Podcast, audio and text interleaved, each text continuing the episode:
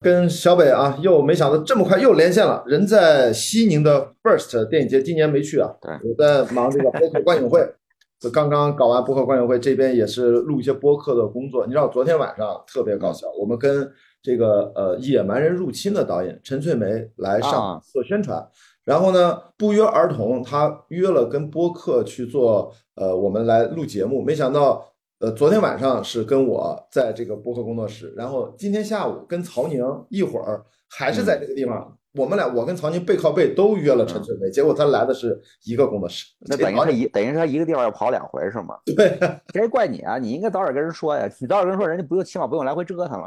呃，反正他的确刚好他他只能昨天晚上有空和今天下午他没法连着录啊，挺搞笑。因为那个你说到这儿，我就去正下给大家说一下，就是。今年八月份啊，八月份的这个影院真的非常热闹。对，就是七月份呢，就是各种那个咱们所说的暑期大片，然后就是那个接连的就都上映。然后，而且我经常说嘛，今年暑期档神仙打架，就是片子都很强。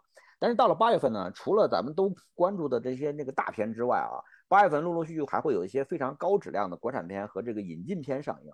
就比方说刚刚你提到的陈翠梅导演的那个《野蛮人入侵》。对，然后现在我我刚看你录了，我今天早上起来刚看你录的，还有个《恶世之子》，这个片子虽然小，但是也是一个值得影迷关注的片子。对，然后后面还有那个就是那个秦海燕导演的那叫什么？我经历风暴，我经过风暴，我老继承他他认出了风暴，因为这 是萧红的纪录片。对，我经过风暴，嗯，对，然后还有那个申奥导演的那个片子，新片叫什么来着？孤注孤注一掷。对对，然后后面。还有陆陆续续还有几个就是国产的那种中等成本新新导新作啊，也都非常不错。然后到了八三零呢，还有这个奥本海默，就是八月份也是非常值得期待的一个片子。但是呢，我们今天不是在聊电影，我们今天是在聊剧 剧。嗯，因为那个雅迪啊，我也不知道为啥，就是你这博士念的吧，特别轻松，还有时间看剧，给我这气，给我这气的。我在西宁正在参加 First 啊，正在参加 First。哎，对这个 First，跟大家先聊聊今年什么感受啊？今年我没赶上啊。啊，我呢虽然来参加了 First，但是呢，我我是来那个，我是我是那个来 First 创投单元给他们当主持人的。嗯。忙的我一点时间都没有，我也没看今年 First 的那个，就是我我没看今年 First 的这个主竞赛单元，我只看了今年 First 的这个产业放映，还只看了两场，所以。没有没有办法全面的说今年 First 怎么样，但是 从我今年整体感受来说，今年的 First 跟以前最大的不同是什么呢？就是今年的 First 影展或者说呃氛围吧，更偏商业化，更偏类型化。你像今年参加今年创投一共有十八个项目，这十八个项目就是是类型多样化，那个是我印象里面 First 有史以来就是。参加创投类型最多的一年，然后这个类型非常丰富，各种类型都有。而且我感觉今年，呃，创投的几个项目质量其实挺高的。咱们有时候经常开玩笑嘛，就是我们私下里说，就是参加今年创投的几个项目，其实要搁在往年，就是疫情之前的年份，市场还好的时候，其实他们根本是不用来参加创投的。就是剧作很充，剧作很剧作很好，然后准备筹备的也很充分，然后主创什么的全都是成熟班底。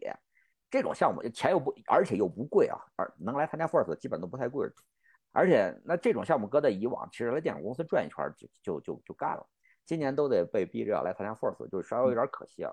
但是除此之外呢，就是今年 First 其他的类型也都很丰富，所以我觉得今年起码今年 First 创投，哎，让会让大家觉得有点耳目一新的感觉。对，嗯，好，期待一下好消息。反正今天说这个剧啊，就是因为我跟小北一凑，发现有几部剧还是值得一说的。因为别老每次咱俩连线就聊电影，的确是我现在好歹也是一个啊有暑假的人啊，有暑假，我现在正在过暑假呢。啊，好吧，所以说，难怪难怪难怪关博士在读（括号那个这么有这么多闲心还能看剧，看书。你瞧，我最近看这书是什么呀？这后电影视觉，我操，这什么？你这本书真的说这哎，你说这我想想，提醒你一下啊，咱上次那简商的抽奖出来了，记着给人寄书啊。对，我已经发给了出版社，你抽了，我过两天再抽两本，因为封神它这个上映的档期还是比较长的，所以我后面还会再录一段关于封神。然后再转发的时候还会再抽两本简章。那个关老师敞亮啊，代表这个咱们那个读者那个感谢你。对，哎，朋友，今天就说这句，咱要不先从这个咱俩很偶然都是看了不约而同都看了一个呃新的一个动作片，咱从这个聊起，叫《特别行动：冒号母狮》，是吧？对，那个，嗯，对，在我看来，我连特别行动的四个字都没有，就叫母狮。而且呢，我看这个剧特别简单，哎，我就是来看谢里丹打枪。哎，对对对，就是只要看到泰勒、谢里丹，你就联想不用想，直接点开看就行了。这个跟大家推荐的第一第一理由，咱俩毫无疑问是有共识的。那几乎这个人很神奇啊，就是自打建构了黄石宇宙为起点，好像他就开始爆发了，是吧？可以这么说，是吧？泰勒·谢里丹现在一个人同时在写四到五部剧，你知道吗？我们经常开玩笑说是这个谢里丹一个人撑起了这个派拉蒙 Plus 这个频道啊。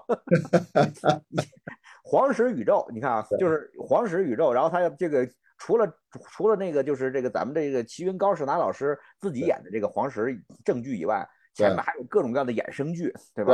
对，一九三是吧？对对对，然后那个现在还抽空还能搞个母狮。然后他自己还还弄电影，哇，太，所以我就经常讲，我说这个他这么干下去会把自己写废的，这这真受不了。因为泰勒谢里丹他走的不是那种传统的那个，就是那个编剧工作室的模式，他真的是一个人靠一个人生写。我觉得这个可能是厚积薄发，我总觉得跟他的年纪，跟他的所有的创作的经验累积到，应该这是他的一个黄金期。从创作的角度，其实我特别能理解，他可能会觉得。我得抓紧这段时间，正有感觉，手正热的时候，怎么写怎么有。我觉得我其实有点能理解他，因为这种创作状态，按照行业规律来看，不是所有人都能维持的，还不如干脆在我的呃身体啊衰老啊反应能力下降之前，尽可能多输出吧，但也别过度消耗。这是这个我们作为观众而言，其实还挺感激的，因为他出了那个监狱那篇儿，那监狱那篇儿叫什么什么什么市长，那个金斯顿市长，金斯顿上也是。第二季也结束了，然后还有一九二二呃一九二三就不用说了，还有那个叫另外那个放牧场叫什么什么六六我忘了，是那个对黄黄石六六六黄石六六六，但是那只是个代那只是个项目代号，现在还没有正式启动啊，还没有启动呢哈，所以这次这个母狮就出了两集，咱俩就很想聊它。对对，我是觉得明显的感觉到他又拍出了这种。网上有特别多的美剧，关于 CIA 特工，关于美国的特别行动，关于什么 FBI 探员的这种特别行动小组。但这次好像它是女性视角，对吧？讲的这个女性的特别行动小组。我我觉得明显能看出，他虽然是个男性创作者啊，在眼中的女性的这个视角就有很多质感不一样。你觉得哪儿不一样？前两集你觉得最值得推荐的是什么？从你的角度啊？前两集我觉得最值得推荐的其实是这个牧师的那个呃，就是女主角，就是被招募进被招募进他们的那个 CIA 特别行动小组的那个就是女兵，她原来是那个海军陆陆战队的，然后会被招募进了那个就是 CIA 特别行动小组。对，第二集你看第二集了吧？嗯，对，看了。看第就是我我看第一集的时候，我先看的开头，开头是讲的是那个 CIA 行动小组在这个中东地区的这么一个行动，其实就是伊拉克嘛。对，那个头这个十十几分钟的开场，我看完之后说，哎呦，我说这个美剧开头的这个质感氛围，我说可以可以，就是相当就是就是都打中了我的审美点。对，然后呢，我就开始看下去，到第二季就是讲那个咱们的女主角被他们招募然后训练的过程，就是那有一场水牢的戏，你有印象吧？对对对，就是把它要其实是一个训练啊，对，它是它其实是一个就是叫做那个 CIA 情报人员的一个就是特别训练。他是需要知道那个他们的这个就是这个受训特工他的崩溃极限在哪里，然后所以说就要对他做各种各样的拷打和水刑训练。就是我我我第一次在剧里面看到有这样的一个场景的描述，真的给我震惊了。我说我靠，不会拿错剧本了吧？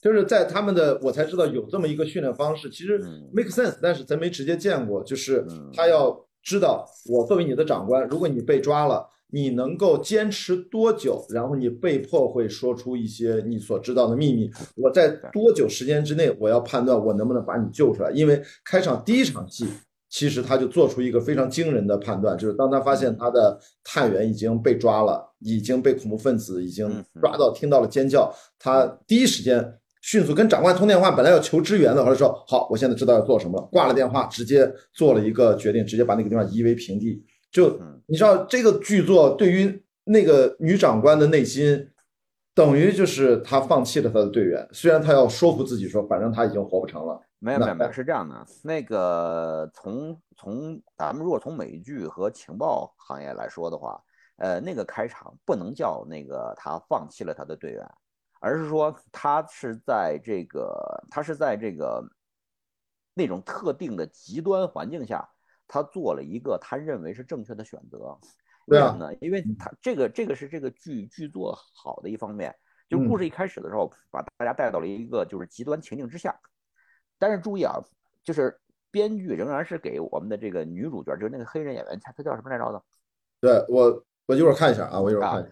哎，就是编剧仍然是给了我们的这个女教官，就是我们的这中情局的这个工作人员留了一个扣，是扣是什么呢？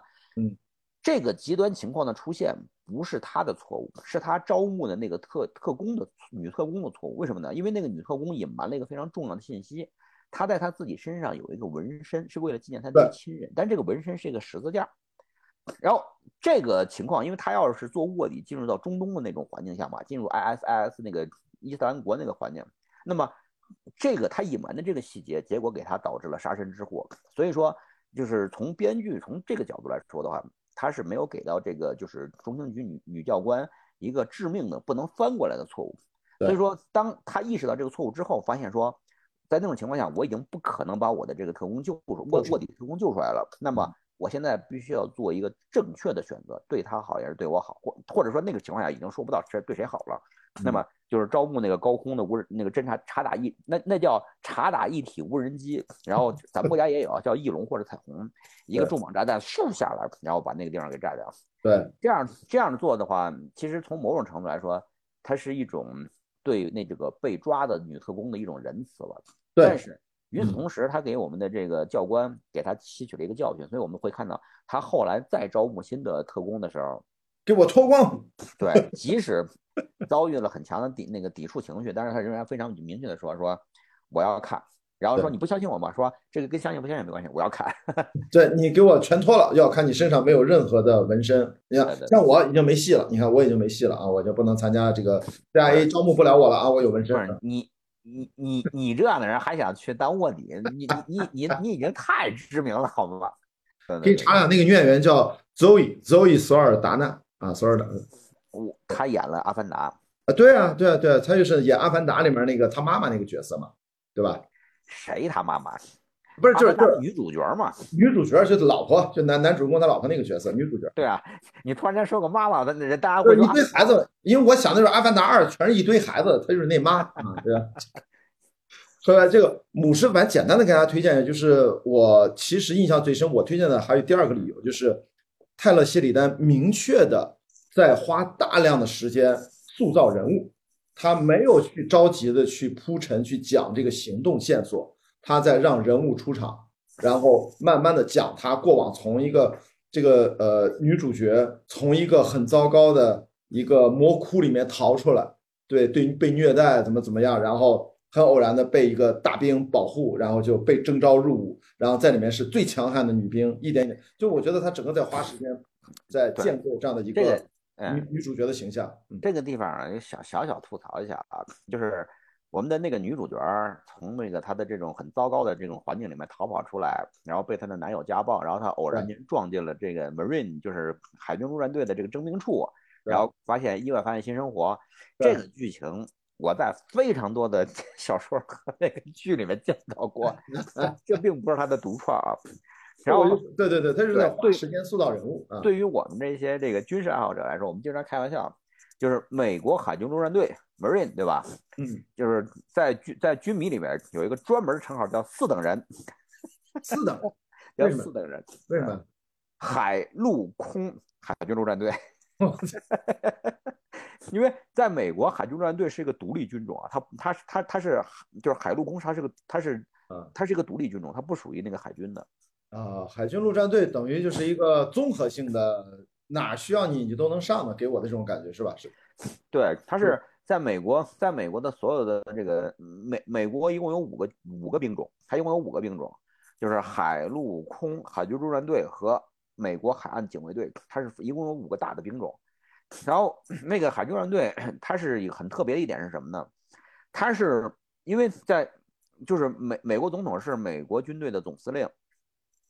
但是美国总统如果要宣战或者如果要调动军队的话，他是要通过国会授权的。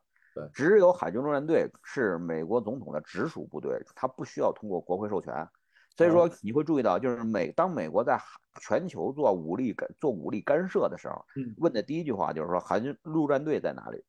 你你会发现，美国所有的海外军事行动，第一个部署的都是海军陆战队。啊，因为就是说白了快，其实就是快，对吧？它等于是快反部队，对。对，因为国内他不还有一个叫什么国防国防什么什么警卫队，还是我忘了，他有一个国内还有一个啊啊，那个美国还有那个国民警卫队，啊，国民警卫队，但是国内嗯，国民警卫队是属于每个州的地方武装，它啊，对对对对，美国是联邦制，它那个国民警卫队不属于联邦政，不属于联邦那个武装，但是好像国民警卫队是只能针对国内事件的一个部队，它不是出打仗的。对你像当年非常有名的就是美国那个美国的民权事件，就是美国田纳西州保护那个黑人第一次上大学那事儿，你有印象吗？对对对对对。当时田纳西州州长和美国总统之间发生了冲突，然后那个就是田纳西州的那是意思说我不会让黑人进进那个大学大学的，然后美国总统当时是约翰逊还是肯尼迪我忘了，就是。好嘞，然后海军陆战队就 拿着刺刀就过去把那个黑人大学生送进大学去了。国民警卫队吧，国民警卫队。呃，是海军陆战队。海军陆战队还哦，海军陆战队。OK，反正就是跟大家说，泰勒·谢里丹啊，大家推荐这个剧的理由就是这个创作者，你看看他的创作的维度到底有多宽广。他不只是一个牛仔，他不只是一个演员，他不只是一个好的导演，最重要他的编剧。不只是会写西部的相关的这一套黄石宇宙，他居然还能写这个，这个我觉得就是蛮神奇的哈。没有没有，其实是这样的，就是泰勒谢里丹他的这个创作脉络是非常明确的。咱们通俗简单的说，嗯，泰勒谢里丹就是美国红脖子的代表，哦，美国南方红脖子的代表，就是他是美国牛仔精神和美国南方红脖子的这么一个，就是那个那个那个综合体，就是。在我们过去认知中，就是美国人的那种，就是叫尚武精神，或者说武德，嗯，武德武德充沛的美国人是什么样呢？就是就是泰勒·谢里丹和他笔下的那些人物。哎，如果大家喜欢这种风格，最近在美国正在上映，网上连资源都还没有的一个新片叫《自由之声》，它不就是一个复仇，就是红脖子复仇的一个故事吗？我想说，在好莱坞，它已经压倒了这个《碟中谍七》的这种。就是放映的热潮，大家都去看一个很小的制作啊。我这儿插一句啊，就是那个片子《自由之声》呢，它是一个是个很小的独立制作，对。但是它在美国之所以能够引起这种就是观影热潮和美国国内的舆论的关注，是因为那个就是川普包场支持了。我一说川普包场支持，中国包场支。我一说川普包场支持了，你就知道这个片子是什么性质了。对啊，对那个片子男主角，那个片子男主角他是一个他他演过另外一部片子，就是他他演过另外一部片子叫《基督受难记》啊啊对对，我知道，就那卡维泽什么的，什么什么什么吉姆卡维泽什么的。对对对，他演他演耶稣，他本人是出生在一个，就是在所有的描述里面，他本人是出生在一个叫做极端保守天主教家庭。所有的称描述里面都会专门专门是这是一个完整的词组，不能单拆分的啊。啊，他不是说他出生在一个普通的天主教家庭，他不是说他他他出生在一个信仰天主教的家庭，他出生在一个极端保守天主教家庭。当成一个呃一个动作的复仇的电影去看一下，但是他为什么在美国引起这么大的反响？我们说啊，东西文化交流，我们要知道我们那个经常中美现在啊关系这么紧张，要了解一下人家在发生什么啊，就其实就知道一下就可以了。嗯，就是我简单说啊，就是其实全球都在一锅粥。哎，对，你说你说这个自由之声呢，它不是一个，它不是一个你所说的什么动作冒险片，没那么回事儿。就是你看起来貌似貌似是一个，就是那个中年大叔拯救萝莉的这么一个就是常见的冒险故事，其实不是这样的。嗯，它这里面掺杂了非常多的美国阴谋论的东西。哦，是吗？我操，那太好，我就更加好奇了。没准看完了批判他一下啊。看完了。说萝莉岛，罗萝莉岛这个阴谋论你知道吧？哦，就那个一堆有钱人到那个岛上的那个东西哦，萝莉岛阴谋论，这个电影现在就是里面就掺杂了很多那些东西在里面，然后各种一锅粥。现在就是在美国很多那个电影院，嗯，就是说经常用说我停电了，空调坏了，或者说那个拷贝放映机有问题，来用这个名义来取消放映。然后呢，那些想看这个片子观众呢，就在电影院外面就开始跟影院干，你知道吧？然后现在就等于说是那个南南就是南方红脖子，现在就拿这个片子就是到处就是在说事儿。呃，用批判的眼光，朋友们用批判的眼光了解一下啊。现在电影院正在上映的这部《恶世之子》，其实我是推荐大家去看的。你你在电影院看了吗？我看了，我我昨天删减了吗？我没有看到哪删减，我对照了一下，哪不是哪哪哪大概有删减？我其实没想到，呃，在结尾高潮场景，那个他在虐那个虐待那个那个警察的时候，咬下来吗？啊，那个咬下来在在在，呜，在在在在在，因为他镜头看不清，黑不隆咚，你看不清。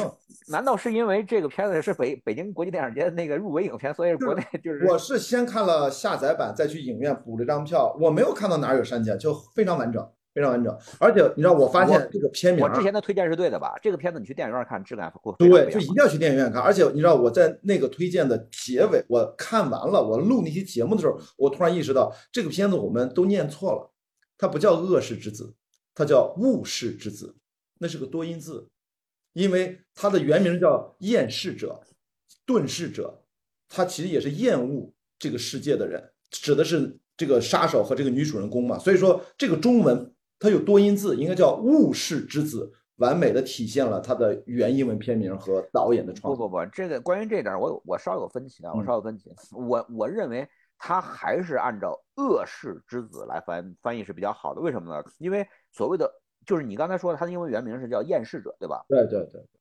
好，那如果是这样的话，他直接翻译成《厌世者》就行了，他不用翻译成《厌世之子》，因为他叫之子。就是他为什么会是个厌世者呢？他是这个恶世，恶世所诞生的这么一个恶魔。我想，我就想说的就是“恶世之子”的这个词字面意义。我想说的就是中文的博大精深，就是既满足了我们中国引进这个片子的对它有一定的意识形态的批判的主观性在里面，同时呢，它也包含了一种读解的可能。“物世之子”，他就是在讲他们两个人很孤单，他们两个人互相精神相通。他就是他没有那么多的价值评判，他只是说他是一个个人悲剧。他们相遇了，一个变成了杀手，一个努力自我逃离了，不再自杀，不再嗑药，然后成为了一个有才华的警官。这两个人蛮惺惺相惜的。其实是是创作者还挺没有对，他是属于我们这个时代的，叫做那个那个那个，他是属于我们这个时代的，叫做那个那个谁？呃，那个沉默的羔羊。对。啊，恶世之子是属于我们这个时代的沉默的羔羊，所以我觉得还是非常值得一看。对，是的。所以呢，我们从这个母狮啊，就聊到了这个恶世。我这儿，我这儿再插一句啊，就是恶世之子，你刚才说他不是还有一种读复音的方法，可能要念成物世之子吗？对啊。在我在昨天我在电影院那个看到了一个特别有意思的事儿，就是咱们咱们现在电影院不都是那种自动播报系统吗？对啊。然后电影我我在电影院听到说 说观众说十三点十分的观众请注意。那个《封神》第一部《朝歌风云》即将开映，这不就是我一开始念错的吗？我们作为朝阳群众，我们看到这个就觉得《朝歌风云》念起来比较顺口，《朝歌风云》啊，《朝歌风云》啊，这个一定要。很多电影院都都在说《朝歌风云》的观众请入场，我我我忍不住过去找了那个影院经理，我说我说这字念朝歌，我说那个咱们好歹是在西宁镇的搞 FIRST 影展，咱们这个得。不不能让观众笑话你了。好吧，就是大家啊，我还是要说，就是还是要赶紧去电影院支持一下《封神》啊。很多朋友都跟我讲，看到第二遍跟看第一遍的感觉又完全不一样啊。第一遍的陌生感在第二遍里面转化成了很多。你已经就是咱咱就是咱俩已经是处在一个不同时间维度上的观众了。嗯，我身边的朋友基本上都是三刷四刷了。那那那那，但是他现在他才十亿。票房刚刚过，这个还还不够，还不够啊！大家在一起努力一下吧，他得二十多亿，奔着三十亿去才可以。我我发现了，我最近来 First，我最近来 First，我突然间给自己增加了一个，无意中增加了一个那个手势，习惯性手势，就我就动不动就说嗯嗯，或者说嗯 嗯，我动不动就这样。我不是在推荐电影，是因为因为这边见到很多年轻的创作者，很多年轻导演，你知道吧？我经常说我说加油加油，嗨。不是说说你一个我没看的，你你其实刚才想提到的另外一个剧叫《基地二》。然后这个什么情况？因为你不是疯狂吐槽这个剧，吐槽到我都完全没看，是不是第二部又有什么新的变化吗？啊，跟大家说一下。是这样的，就是 《基地》第一，就是美剧《基地》第一季啊，我看完了。然后呢，就是很多朋友对我非常的钦佩啊，因为我去年我看完了《基地》，我看完了《光环》，我看完了《欧比旺》。对。然后我现在已经百毒不侵了，你知道吗？所以我为什么现在看《基地》第二季呢？因为我完全没有想过想要看它。后来是因为我有很多科幻迷朋友嘛，那有一天看见有一个科幻迷朋友正在义愤填膺的在骂他，我说：“哎，我说我去看一眼。”然后我现在完全是以这个乐子人的身份在看美剧《基地》第二季，就是我的那，就是我我的关注点跟你们完全不一样了，因为你想。基地这种剧，我能看的，我一边能看的，我一边看，就是能看的，我就是哈哈哈哈大笑，你知道吧？就是我完完全全就是为了奔着乐子去的，所以我不推荐大家这么看。对，就是而且说它制作成本为什么会那么高，会拍出一个这样的一个剧？哎，美剧《基地》第二季，《基地》第二季的制作成本是据说是四点三亿美元。那怎么可能？四点三亿美元，就是你看到每一集是四千三百万的。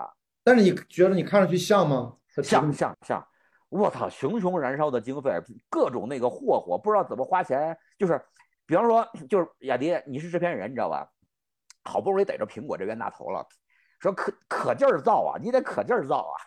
我就觉得，那我从这个角度，如果他真的花几亿美金拍一个剧，无论它好坏，都值得看一下。就是得看看人家把这个钱熊熊燃烧在哪儿，好莱坞也不至于那么不差钱儿，对吧？啊，嗯，我跟你讲啊，这。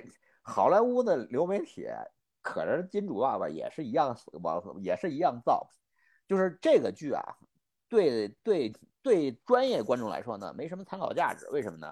因为你没法像他那么花钱。嗯，对于普通观众来说呢，也没什么参考价值，因为你看不出来，你看不出来他钱花哪儿了。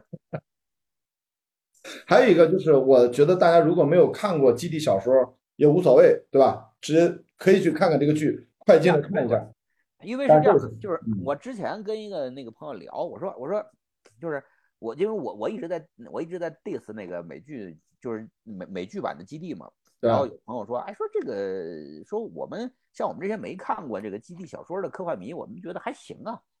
我说你都没看过基地这个小说，你好意思称为自己称自己是科幻迷吗？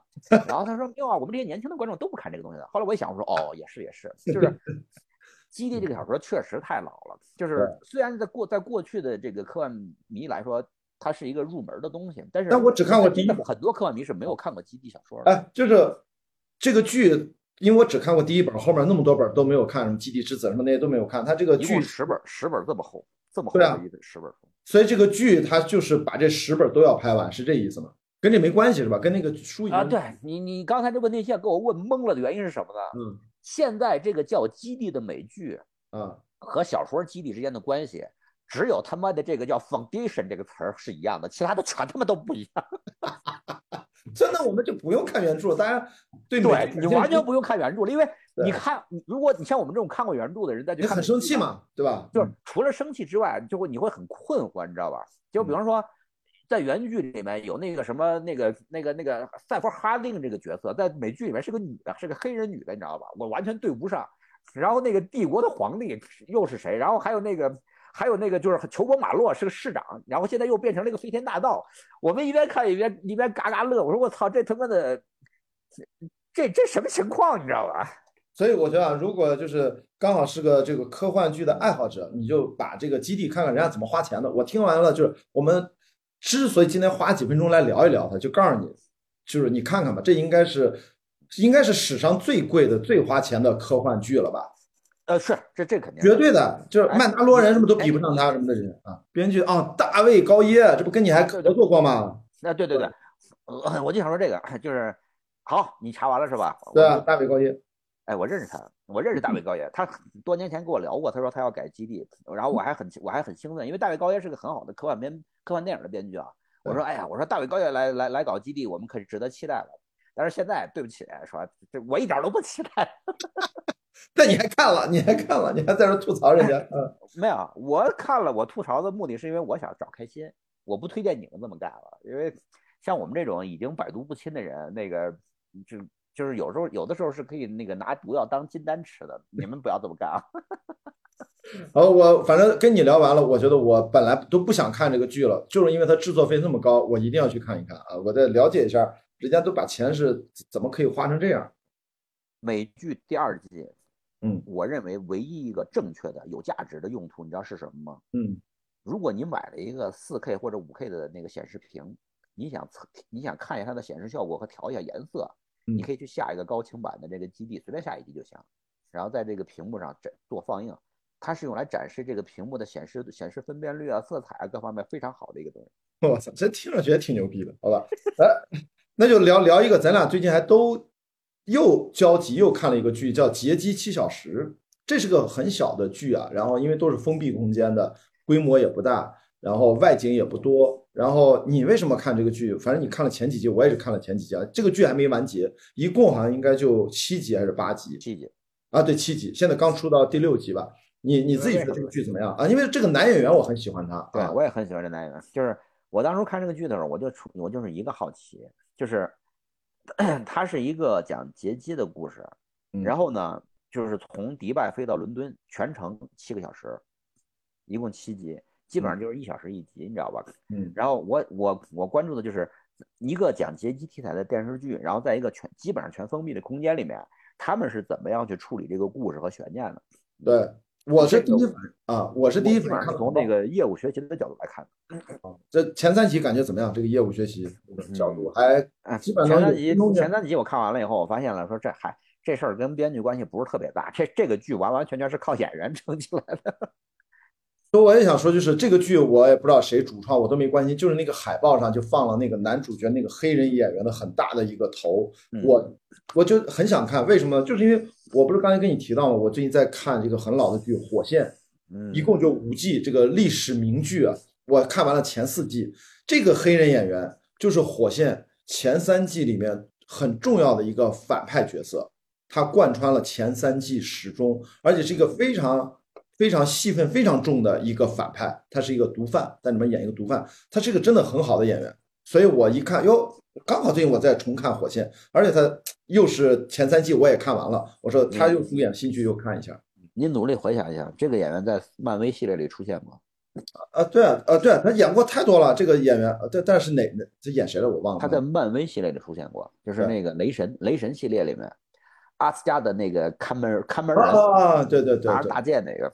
对对对对，所以这个演员是一个非常好的，呃，我觉得演员，而且他有一个特点，黑人就是这样。你看这个火线都快二十年前的剧了，你看他跟现在长这长相几乎没有变化，就是 black 不显老，不显老，黑人就是不显老呀，你知道吧？就是真他妈就夸张，我觉得。所以看这个剧，大家啊，这个好演员，里面其他的几个演员也都也都还不错，反正整个，因为我就喜欢看这个劫机，因为之前还有一个劫机的。一个另外一个比利时的一个片儿吧，那个有点也反恐意思，我忘了那个剧了，反正也还行。反正总是我就不知道为什么喜欢看这种封闭环境下飞机上的事儿，可能就是满足我们的好奇心是吧？啊，下回下回我我下回我给你找一个劫帆船的戏啊，就是因为帆船最不值当劫，因为帆船里面啥都没有，所以没有人劫帆船的，对吧？劫都劫货轮，你一个一个集装箱，对吧？那是这样的，就是那个我跟你讲为什么啊？因为。劫游轮就是为什么劫机是所有的这种就是叫劫持戏里面最好看的，因为它是一个标准的封闭空间，就是真的是在空中飞着，然后单一空间，没有任何人能靠近，对，然后同时它还具有很大的威胁性，然后又是一个平民交通工具，你不像潜水艇，潜水艇因为因为那个前去那个去年还有个英剧是是在是讲在潜水艇里发生凶杀案，哦，那个好看，那个对对对。潜水艇也是个很好的封闭空间，但是呢，因为潜水艇都是军用的，所以它在故事讲述上是有受到限制的。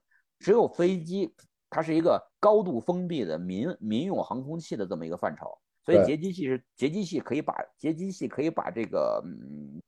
人物张力和故事剧情张力做到最极致的这么一个环境设定，所以这也是为什么当时我会关注这个系列的一个主要原因。好，最后那个跟大家就终于可以聊一部国产剧啊，因为前面都是说的是有都是美剧啊，然后国产剧对啊，你这样太不对了，你因为是这样的，今年这个暑期档国产电影如火如荼。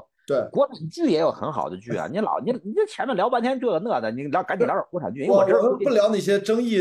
我最近被关雅迪安利了一部国产剧，对，所以说我刚开始看，但是他已经你看完了是吧？我看完了，十八集看完了。我是被你我是被你安利的，我刚开始看，所以说赶紧聊。然后呃，这个剧呢叫《欢颜》，然后我其实是冲着演员和导演去的，因为徐冰是一个国内非常有名的编剧，现在自己做导演。那么他的其实呃作品都很有风格性啊。然后关键一看这一水儿的演员，他是按照电影级别的阵容码的。你看董子健比较年轻啊，也是新兴的，但是你看他这些配的演员，从廖凡，然后还有那个呃什么叫叫什么呃叫佟丽娅、张译。还有哎，中间那个男演员叫什么？呃呃，什么王呃张鲁一是吧？张鲁一，张鲁一吧，就是这些演还有很多配角。我其实冲着这帮演员和导演来的，然后看了才发现，哇靠，怎么原来是个公路片儿？就是他给了我不断的很多的小的惊喜。然后我可以把它理解成是一个，嗯，你可以把它理解成是一个单元剧。我的感觉，它更像是个单元剧，用用公路片串联起来的单元剧。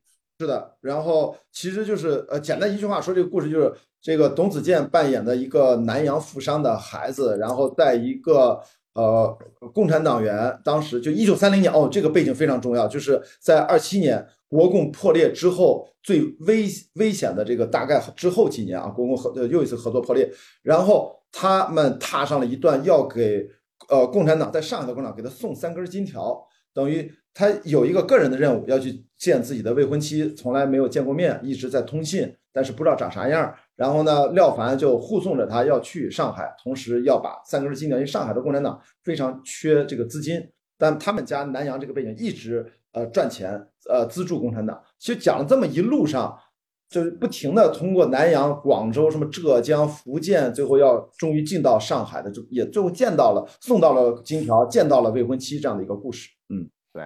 然后这个故事应该是受到当年那个真实案件的启发的，你还记得吧？前几年有一个《纪纪实报》文学，就讲当年苏区往上海送金条，然后一站一站的往上海送金条，结果有一个人就是突然失踪了，结果那个金条没有送到上海，还导致上海有咱有咱们被捕的同志牺牲什么的。那个有一个真实的案件报道，你不知道啊？不知道，不知道。对，这也是大概三几年的时候，三年的时候，就是当时是那个就是。呃，就是国共合作破裂，然后上海那边抓了抓，因为当时那个就是上海有有那个就是党中央很多机构在上海嘛，然后有有那个有有就是有共产党被捕，然后中央苏区为了为了救人，然后那个就是收集了一些金条，拖那个地下交通线，然后一站一站的派送，然后要送到上海去救人，然后结果这这个 这个就是护送金条的人。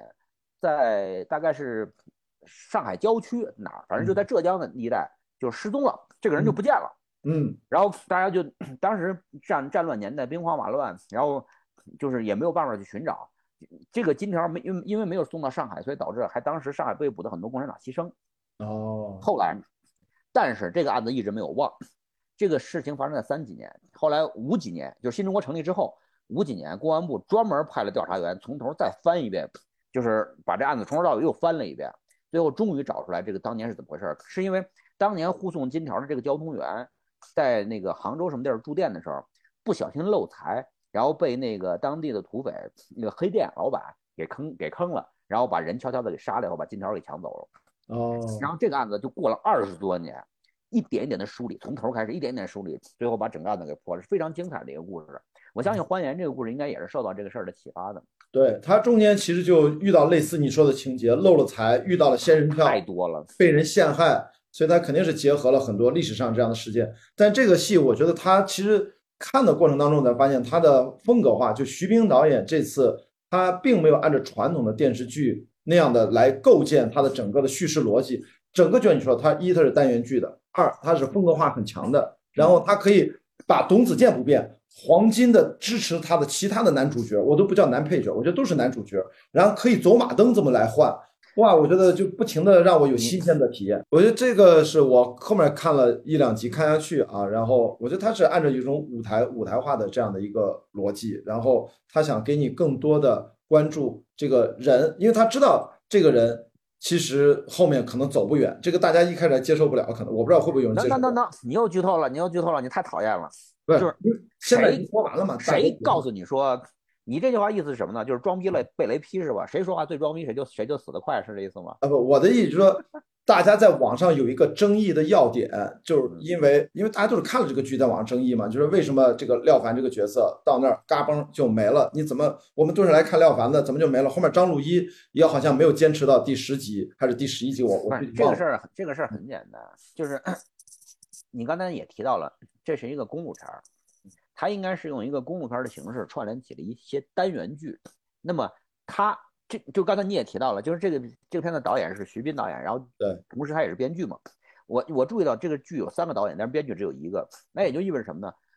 我们在看剧的时候，其实是在看故事。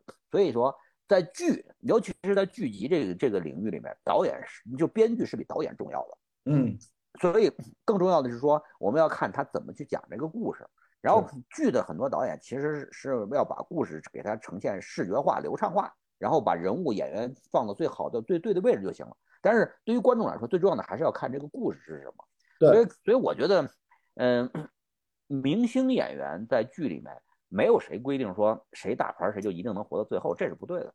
是的，因为我就想起了《权力的游戏》第一季，包括后面的每一季，莫名其妙那个最核心的主角，大家以为他是主角，康当那谁就被砍头了。大家说啊，怎么回事？这都可以血色婚礼全挂。演那个就是《权力游戏》演埃德史塔克那个演员叫什么？肖恩·宾，对吧？对，肖恩·宾。肖恩·宾啊，他自他自带剧透，他一出场我就知道他肯定会死。他是不是老演这种角色？说《指环王》对，你想他演的角色里面，他就没有没哪个角色能活到片尾的。另外呢，还有《权力游戏》是有原著的，大家都知道乔治·马丁他这个原著的是是什么故事风格，所以就是他他喜欢那个就是杀角色嘛，所以这都很正常。但是咱们回到《欢颜》，嗯。欢颜这个剧，所以我觉得用就是我我我不理解你说那个争议的是什么，就是我看到了很好的演员，但看到了很好的角色，然后他们再往后走，然后走到一半的时候，剧情走到发展到一定程度的时候，咔嚓没了。对，没问题啊，没问题啊。没有，我是看到弹幕，我觉得包括我在网上，我又去看一些评论，但是不能接受，我觉得这有点大家过于的想当然了。你看剧的时候不要看弹幕，因为你看剧的时候看弹幕呢，或者说。你要么着你就第二遍看的时候再看弹幕，但你第一遍看弹幕的时候会削弱很多乐趣，因为你的注意力不在那儿。咱举个例子，就是 第二集，第二集欢迎第二集，里面那个就是廖凡找去找一个帮手帮忙，那个那个人是那个男一号是一个叫杨浩宇还是叫什么？哎，对对，杨浩宇，杨浩宇，对，没错，你看我还记得他了。我就想说，你看他第二集的时候，那个杨浩宇老师演的角色光没了，对，很正常啊。谁规定谁规定说谁那个咖大咖位大谁就得活到最后呢？那你这样的对观众来说是不公平的嘛？嗯，咱们要看的是故事是不是精彩，人物是不是有趣，然后这个人物关系是不是形成了就是能够勾连你继续往下看。我觉得这些是最重要的。而且这种审美呢，不管是他的。因为它的大场景其实分成几大段嘛，我就一开始上的一个小镇这样的讲了一段故事。你刚才说几个主角其实都没有走到下一段，到中间走到那个土楼里面啊，然后也是张鲁一那一大段，然后在张鲁一终于离开这个环境，他终于要中间又去到一个村落里面，张译和佟丽娅又出现了，然后最终进到了上海，就一大段的大结局哦，那个基本上是几个大空间啊。对你，你发现没有？就是这个剧很有意思，它是什么呢？每个单元有一个主空间场景，是的，呃，然后在这个主场景里面去做各种人物关系的调度，然后人物关系的转折，就是就是就是咱们刚才说的，就是它其实更像是单元剧，然后呃，它更多它更多的就是它在人物的处理方式上，我觉得更接近舞台剧或者话剧的感觉，是的，包括他们说台词那种方式，就是头第一集那会儿，我看见这些演员说台词的方式，我有点不适应，你知道吗？嗯，我觉得好奇怪，因为正常人生活中。就是正常人在正常生活中是不会那么说话的，但是看了两集之后，当你适应了所有人都在那么说话之后啊，我我也我也就适应了。所以这就是我们看这个剧给我带来的新鲜的地方，就是它的节奏是跟一般的电视剧，我们要营造一个多么真实，还原一个一九三零年的这样的一个当时算是也是民国战乱时期。我觉得它没有，它更多的是去让你去通过这样的一个戏剧性的。一个有一个动作线，哎，他居然我最终我看明白了，所有的角色都要塑造到东子健这个角色上，从一张一张白纸的小白，最后经历了各种的妖魔鬼怪和身身身边各种人来支持他，每个人就像吸点仙气儿、吸星大法一样，他从廖凡拿了一点给自己，开始重复廖凡的话，从可能后来张鲁一身上拿到了很多对理想世界的一些畅想，又放到自己身上，最终到了上海，你会发现他从一个柔弱的小白，话都不会说，到最后成了一个坚强的无产阶级革命战士。我操，这么说的话，就是他是我们见证了一个人的从这个角度侧写的角度，吸查各种技能，他变成了最强的那个战士。哎，这这这么塑造人物还挺有意思啊。有有没有像红色版的《西游记》？就是他的学习技能特别强，他就感觉就是身边都不是完美的战士。你看廖凡，他有点装逼嘛，我就觉得当年可能就是有这种装逼的共产党员，就是他也不是那么技能满，不是挺能打。是这样的，廖凡那个廖凡那个不叫装逼，不叫装逼，就是这个这个跟导演这个跟导演对叙事和角色的风格化处理有关系。他可能就喜欢用这种方式来处理这种东西，就是。这个这个你你用装逼呢这种你用装逼这种词儿来形容，这这就过于主观了，过于主观了。这是风格化的东西，就是我 我说风格化，就说你看他也不是那种我一切都不怕，你看他也会被人吊着，也会濒死一线，他但是还依然保持乐观。就之前是一个戏剧性的处理，他不是那么让大家觉得往完全还原真实感那个状况，所以大家一开始可能对这种风格可能没那么熟悉，他是有距离感的，就说哎怎么？这到底共产党员怎么还是这种范儿？你是不是有点太装了？我所以不不要装逼，反正就他。但是你看到后来，你就意识到他就是每一个人物，他为了彰显自己性格当中最有光彩的那一面，他要用一种更张扬、更戏剧性的方式。张鲁一那个角色简直太舞台化了，但是他那个东西对于董子健那个年轻人的角色的影响，这样才能作用到他身上，才能推动人。包括他后面那个赌徒那个角色，我也很喜欢。我在那个《长安十二时辰》里面记住了那个演员，但名字一直没记住。他演后面，他演了一个赌徒，在呃，也是跟他有一段爱情关系，对他也有一定的影响。所以你看，我说我看这个戏，就是感觉就是，就是你说的，这不是《西游记》啊，这是北上啊，北上记，一一路向北。所以啊，我就说这个剧给我印象最深的，其实就是说他的演员啊，其实在电视剧里面，我说他是应该都是靠谱的一帮实力派的演员，因为我刚才提到了，不只是廖凡、张鲁一啊，什么就是这种呃张译啊、佟丽娅。后面还有很多配角演员，刚才杨浩宇，你看可能就演了一两集、两三集，包括里面两集两集，对吧？其实严格说就演了一集的那个一一个客串的戏份吧。嗯，对，还有很多年轻一波的女演员，这里面很多啊。那个男演员叫吴晓亮，就是在《长安十二时辰》里面，我对他也演一个反派，印象特别深。这里面他演的真的蛮好的。女演员里面有娄艺潇、任敏、秋天，这都是新一代的。就是呃，娄艺潇算是呃有一段呃出名一段时间了啊。其他什么任敏啊。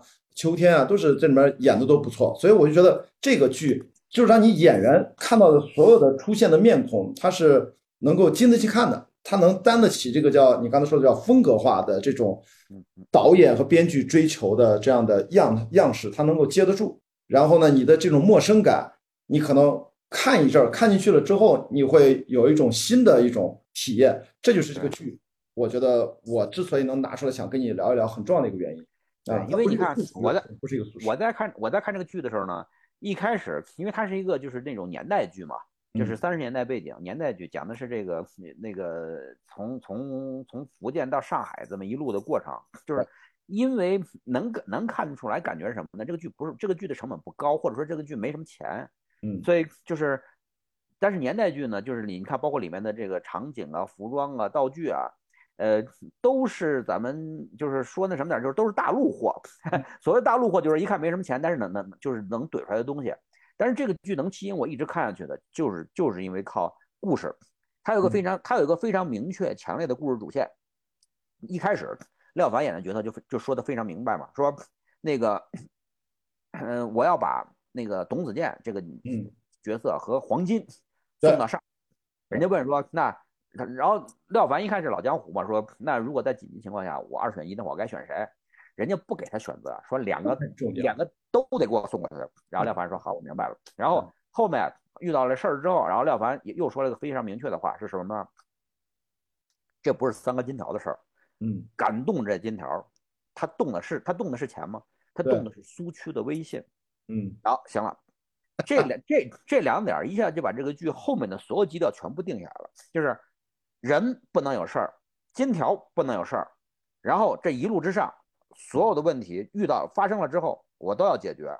但是那这个故事一开始就把这好看性、好看度就给提起来了，因为你你想，就是 廖凡作为一个护送护送，就是叫我们当时管他可能叫地下交通地下交通员或者交通地下交通线或者交通员，他作为一个护送人和钱的这么一个交通员，他其实你看他没有他没有带枪，你注意到没有？他没有带枪，没有，对他没枪，他他一直他他就是 我们看到廖凡演这么一个角色，他身上又不带枪，第一个反应就是说这是个狠人，这是个狠人。因为只有一个真正的狠人，才能在这种乱世的时候赤手空拳的敢接下这么一个任务。因为就是大家一看就知道，就廖凡一看是就是过去是在就是说那什么点，就过去是在江湖上混的。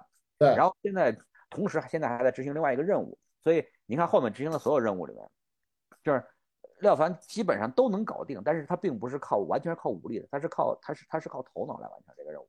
对，然后到后面张鲁一，我觉得又是从另外一个角度跟廖凡截然相反，武力值几乎为零，然后对这个世界认知，现实世界认知几乎为零，根本都已经不知道自己的城寨已经成了，呃，就是帮助军阀来敛财的一个工具，然后他如何又要从这里面脱离出来，最后奔向了他以为的一个。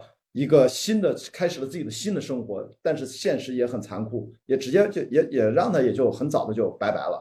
就是这个，我觉得这种理想主义的幻灭，其实也是帮着这个主人公叫徐天嘛，就是这个呃，终于想起了这个主人公的名字啊，非常简单一个名，也让他也意识到，其实你可以追求一个理想，但你不断的他见证代价就在自己眼前发生。如果你没有足够强烈的信念，如果都是纯他妈的不去努力的话，其实你看你。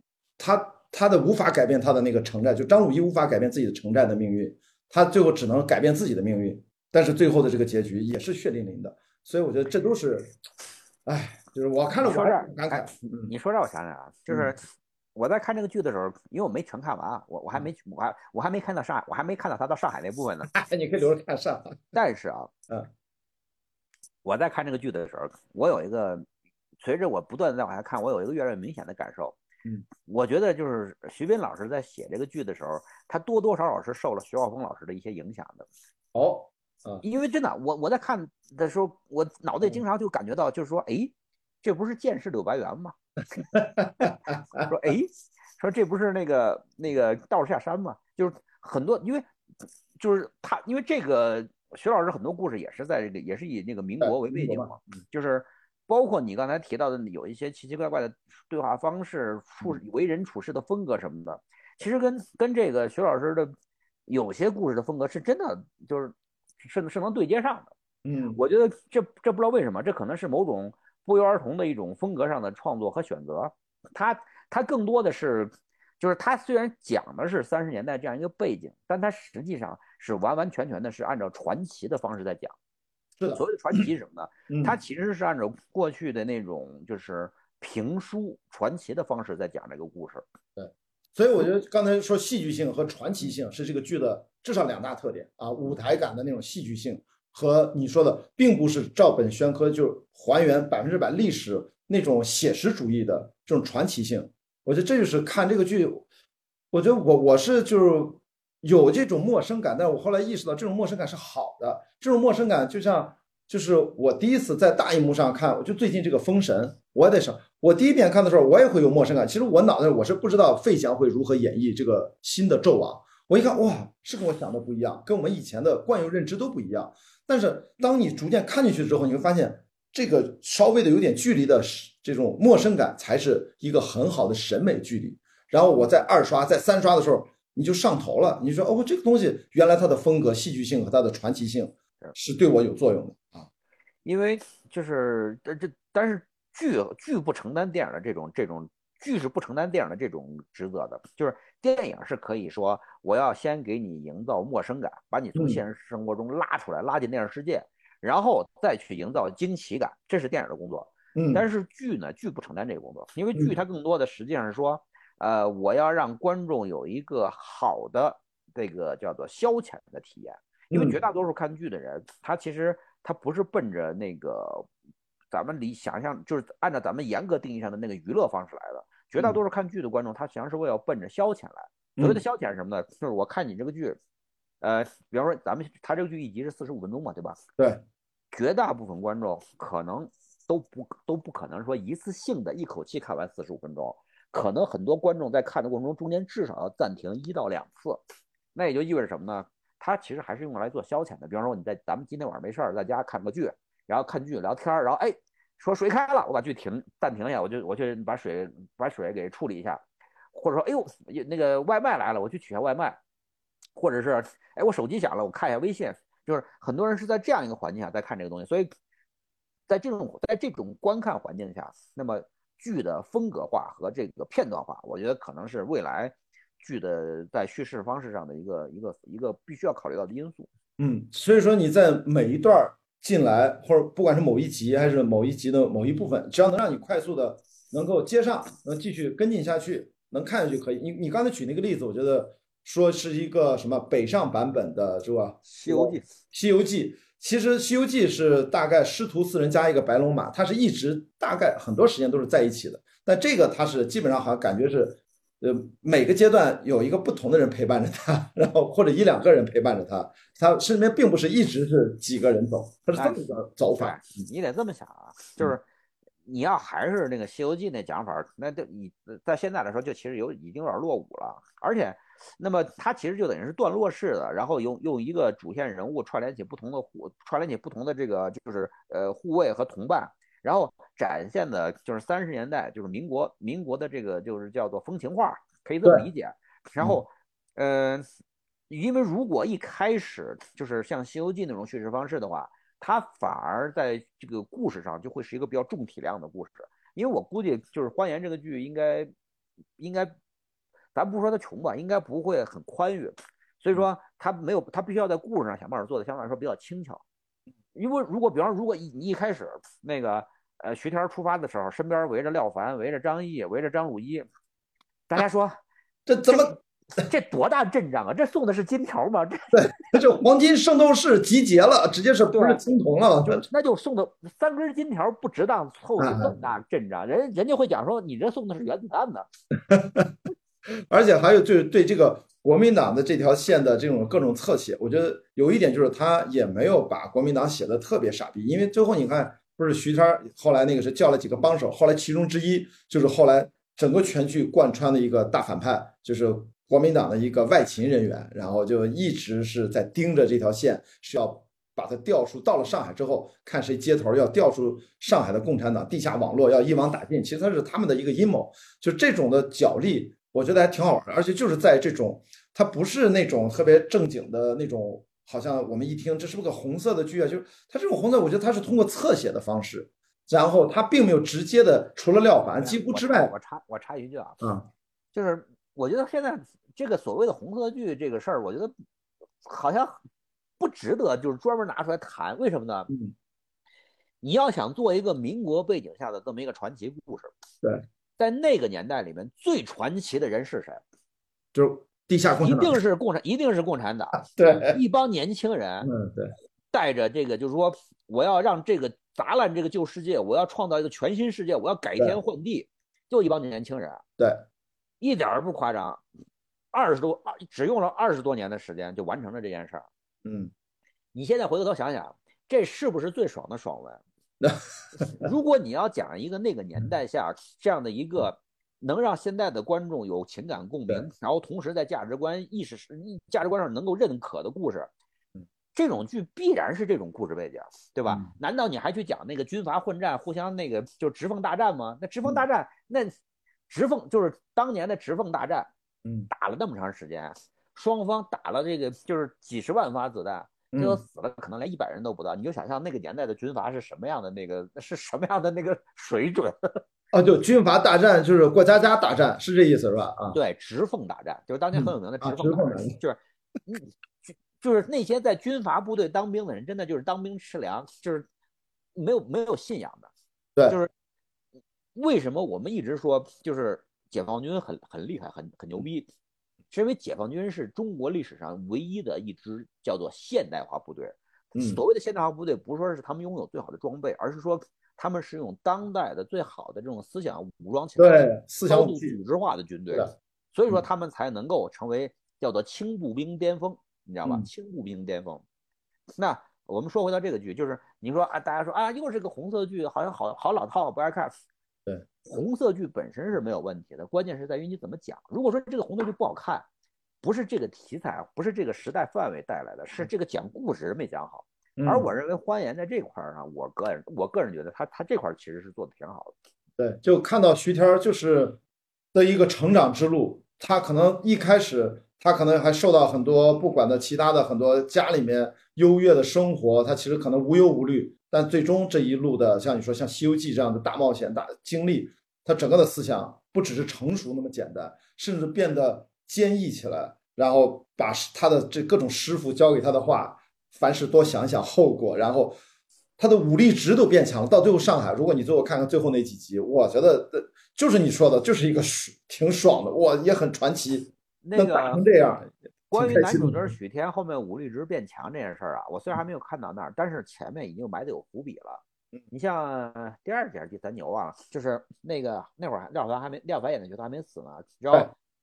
徐天演的有个角色什么？他在回忆廖凡怎么夺人枪，然后他自己拿那个小哎，对对对，在练，对对对，这这也是叫这也是这个伏笔是早就埋下了的。后来用上了，后来就那个动作果然就像你说的，你看就是职业编剧对吧？都很敏锐，捕捉的那个是一定要最后他用到的。而最后他那么经常的，你知道吧？徐天是，你知道他最擅长的方式在最后几集直接拿刀，他直接拿刀杀人，他都他不用枪，你知道吗？咚刀啪一个接一个捅，对。这个这个是什么呢？就是就是咱们经常说的嘛，就是如果你在墙上挂着一把枪，那它结尾时候一定要打响嘛。是的，就这个剧在这点上还好，就是它基本上没有废戏，基本上没有废戏。虽然虽然在看的时候，经常偶尔会感慨说：“哎呦，说这一看是没钱啊，这儿地方做的有点寒酸。”就是，但是视觉上寒酸不代表着故事上寒酸。这个戏的故事上是没有问题的，所以它能够吸引观众津津有味的能一直看下去。我觉得这点还是挺好。所以我现在说回来啊，最后总结两点，就一个是它的戏剧性和它的传奇性，可能就是在有限的制作条件之下，我能不能在碎片化的生活节奏当中随时抓住你？所以他用一些好像一开始大家觉得是不是有点夸张的台词方式和表演方式，但其实这个东西反而是能够马上把你，哎，哟，怎么要要出事儿？哟，这个人物，哟，他肯定是有背景、有故事。其实慢慢的，最后你会发现，他其实是在塑造人物，而且这个塑造人物，我会觉得他塑造了一种精神信念。就是你看这里面，除了廖凡是一个正面，他就是个共产党之外，全篇几乎没有一个真正的正面的共产党，没有。徐天自己也不是这种。我我我想跟你说一下，就是这个事儿，因为我在我现在在犀牛嘛，所以每天晚上吃饭的时候都是跟所有人跟都都都在聊电影。对，这个事儿是这样的，嗯，特别简单，就是好人做好事儿啊。对他，他这个不好看呐，对不对？对，所以我就觉得他，但最终就特别像是他用虚写，或者我不知道这个词怎么说，侧写，营造出了一个真正的一个整体的一个信念感的一个东西。这个还蛮维蛮高级，多维度的多维度的这个丰富的人物嘛，是什么？这不就完了吗？对，他是用各种的人物，最后都指向了一种大家共同的追求，就是说我们要建立新世界。我们的动力是什么？为什么他给你展现了这个世界多么？就是你说那个，它里面有一模一样的情节，你说的非常对。它里面说，他直接就分析说，外面这个当兵的，他们都是当差的，他们没有必要来拼命。咱把事儿说清楚了，人家不会来真的跟我们干，人家就来上班的。其实，在里面那个台词到了张译那个段落里面，有好几段就是这么说的。他就是那个状态下，他那那帮当兵的，他不是来跟你搏命的，人家就是接到电话上个班儿，然后来看下什么事儿。就所以说，我觉得这就是也映衬出了这帮人，他就是要被这个当时那个乱世要进入到新时代，这社会发展已经到了那个阶段，最终看到一个年轻的这样徐天这样，他还包含了一个爱情故事。最后我跟你说，最后几集上海里面爱情里面占了很大一趴。但对，但是我这就是说啊，就是咱们现在回过头看，会觉得说啊，从那个一帮年轻人就是心怀壮志，改朝换代。只花了二十多年的时间就完成了这样一个奇迹，但是当年对于当时那个身处那个时代的那些年轻人来说，他们并不知道未来会是什么样子。当然，当然，他们并不知道结果会是什么样子，就是前途前途未明，然后身边的环境又很险恶，然后你只能凭着一口气和一和一个就是信念去坚持着往下走，但是你并不知道这条路通向何方，也不知道这条路什么时候什么时候是尽头。对，那种时候。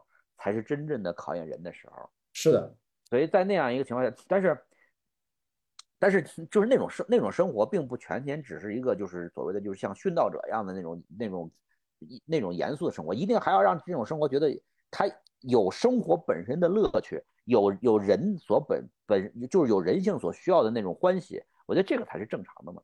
是的，所以说说的这个爱情线，我觉得是放到这边是对的。对，因为他一定要有个爱情线，这是他让这个徐天这个角色要落地。他不是一上来说我要革命，我要怎么，人家没有，人家就是说我爸让我去见我的未婚妻，接回来，要不我们就是在上海开公司，咱俩在上海过日子，要不把你接回南阳，咱们也可以过，因为我们是指腹为婚，这就是一个就是富家人的公子哥的一个很落地的，很是吧？